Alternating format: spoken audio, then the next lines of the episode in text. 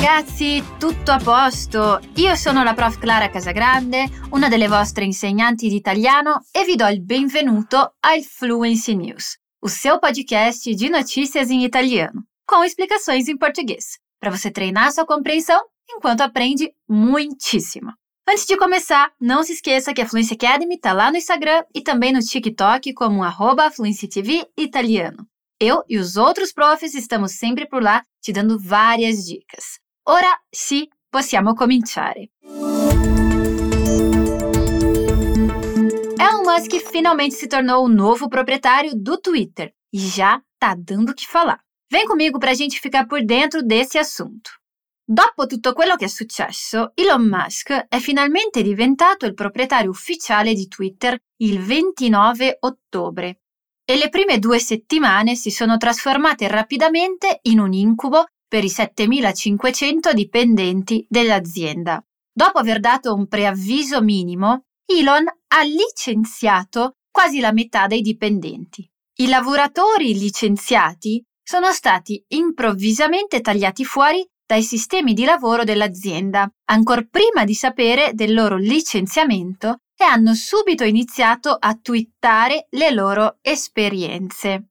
Molti di loro facevano parte dei team di sicurezza e fiducia e persino del team di curatela, il che ha sollevato preoccupazioni sul tipo di contenuti che ora saranno liberi di circolare sulla piattaforma. Anche il team per i diritti umani è stato tagliato fuori dall'azienda e gli advertisers hanno rapidamente iniziato ad allontanarsi a causa della paura della disinformazione e della mancanza di sicurezza. I funzionari che sono rimasti dicono che non ci vorrà molto perché le strutture critiche inizino a crollare. Pochi giorni dopo, Musk ha proposto agli utenti di pagare 8 dollari al mese per diventare o rimanere verificati sostenendo di non avere scelta visto che l'azienda stava perdendo 4 milioni di dollari al giorno. Questo, ancora una volta, ha sollevato preoccupazioni sul furto di identità e sulla possibilità di frodi. I leader della società civile hanno dichiarato Stai davvero dicendo che la libertà di espressione delle persone che pagano è più importante della libertà di espressione delle persone che non possono farlo? E un altro ha scherzato dicendo Sto ridendo di un miliardario che cerca di vendere alla gente l'idea che la libertà di espressione sia in realtà un piano di abbonamento da 8 dollari al mese. Nessa notícia, uma informação interessante está na frase: I funzionari che sono rimasti dicono che non ci vorrà molto perché le strutture critiche inizino a crollare. A informação aqui é o verbo volerci, conjugado no futuro. Ci vorrà.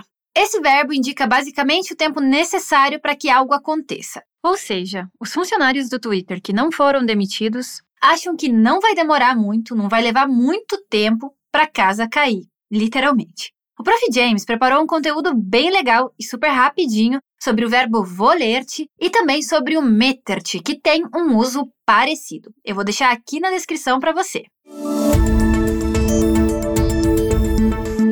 mais uma vez, o que era para ser um dia de diversão acabou em tragédia. Dessa vez na Argentina. Vem ver o que rolou.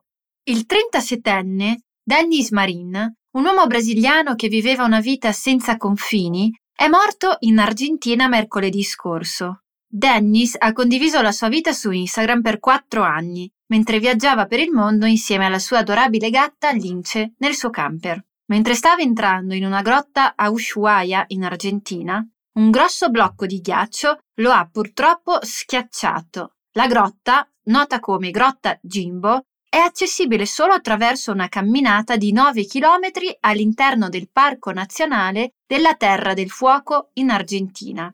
Il turista brasiliano e altre persone sono passate accanto al cartello Allarme non entrare mentre entravano nella grotta. Pochi istanti dopo un blocco di ghiaccio è caduto dal soffitto e si è posato su Dennis. Un altro turista, che si trovava più lontano dall'ingresso, ha ripreso l'evento in un video.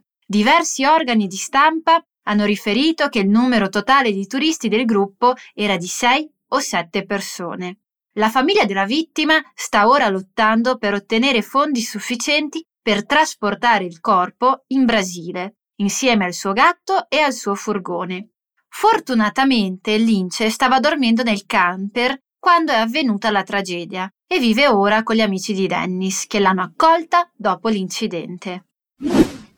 Meus sentimentos a toda a família e aos amigos de Dennis. Nessa notícia aparece bastante a seguinte palavrinha, mentre. E o que é que ela significa? Mentre quer dizer enquanto, e normalmente vem seguida de verbos ou no gerúndio, que indica uma ação que se desenvolve no presente, ou no imperfeito, que indica uma ação que se desenvolve no passado. Ou seja, ambas as formas indicam ações que não são pontuais, mas que vão se desenrolando conforme o tempo vai passando. As frases da notícia são: Dennis ha condiviso la sua vita su Instagram mentre viaggiava, mentre stava entrando in una grotta e mentre entravano nella grotta, ou seja, duas no imperfeito e uma no gerúndio.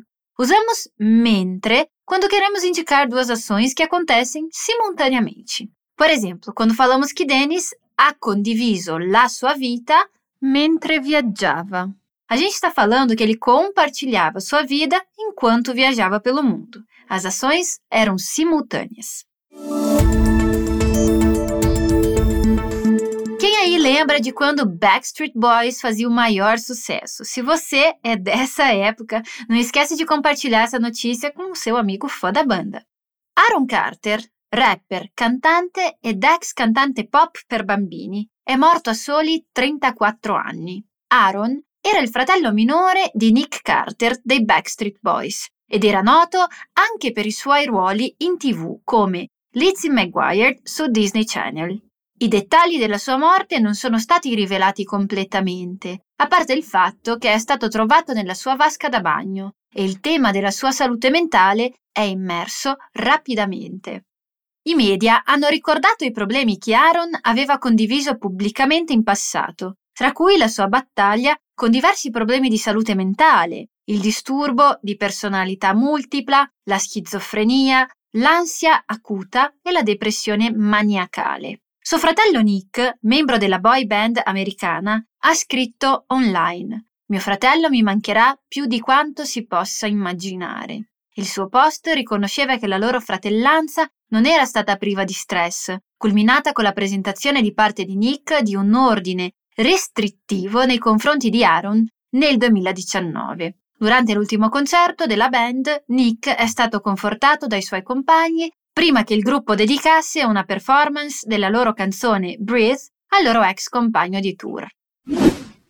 Infelizmente, mais uma tragédia, então muita força para a família aqui. Na nossa última análise de hoje, eu vou te apresentar o tempo mais que perfeito do italiano. O que, que é isso? É um tempo usado para indicar uma ação que veio antes de outra também no passado. Ou seja, nós temos um ponto de referência no passado e queremos falar sobre algo que veio antes dele. Na notícia temos a frase: Aaron aveva condiviso pubblicamente in passato la sua battaglia con diversi problemi di salute mentale. A ação que está no tempo mais que perfeito, conhecido como trapassato próximo, é aveva condiviso.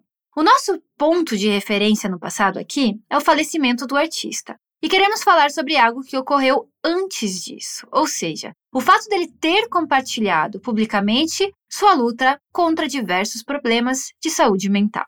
Para formar o trapassato próximo, nós seguimos uma estrutura muito parecida com a do passato próximo. A gente precisa de um verbo auxiliar, essere ou avere, e o nosso verbo principal. A diferença fica na conjugação do verbo auxiliar. Devemos conjugá-los no imperfeito.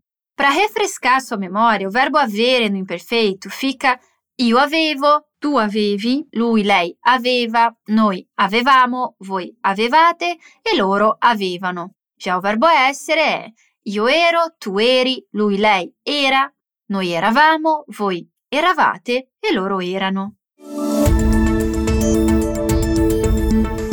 Benissimo, siamo arrivati alla fine di un'altra puntata. Obrigada por me escutar até o fim do episódio e não esquece de acompanhar a gente também lá no portal fluencytv.com e no Insta arroba fluencytv italiano.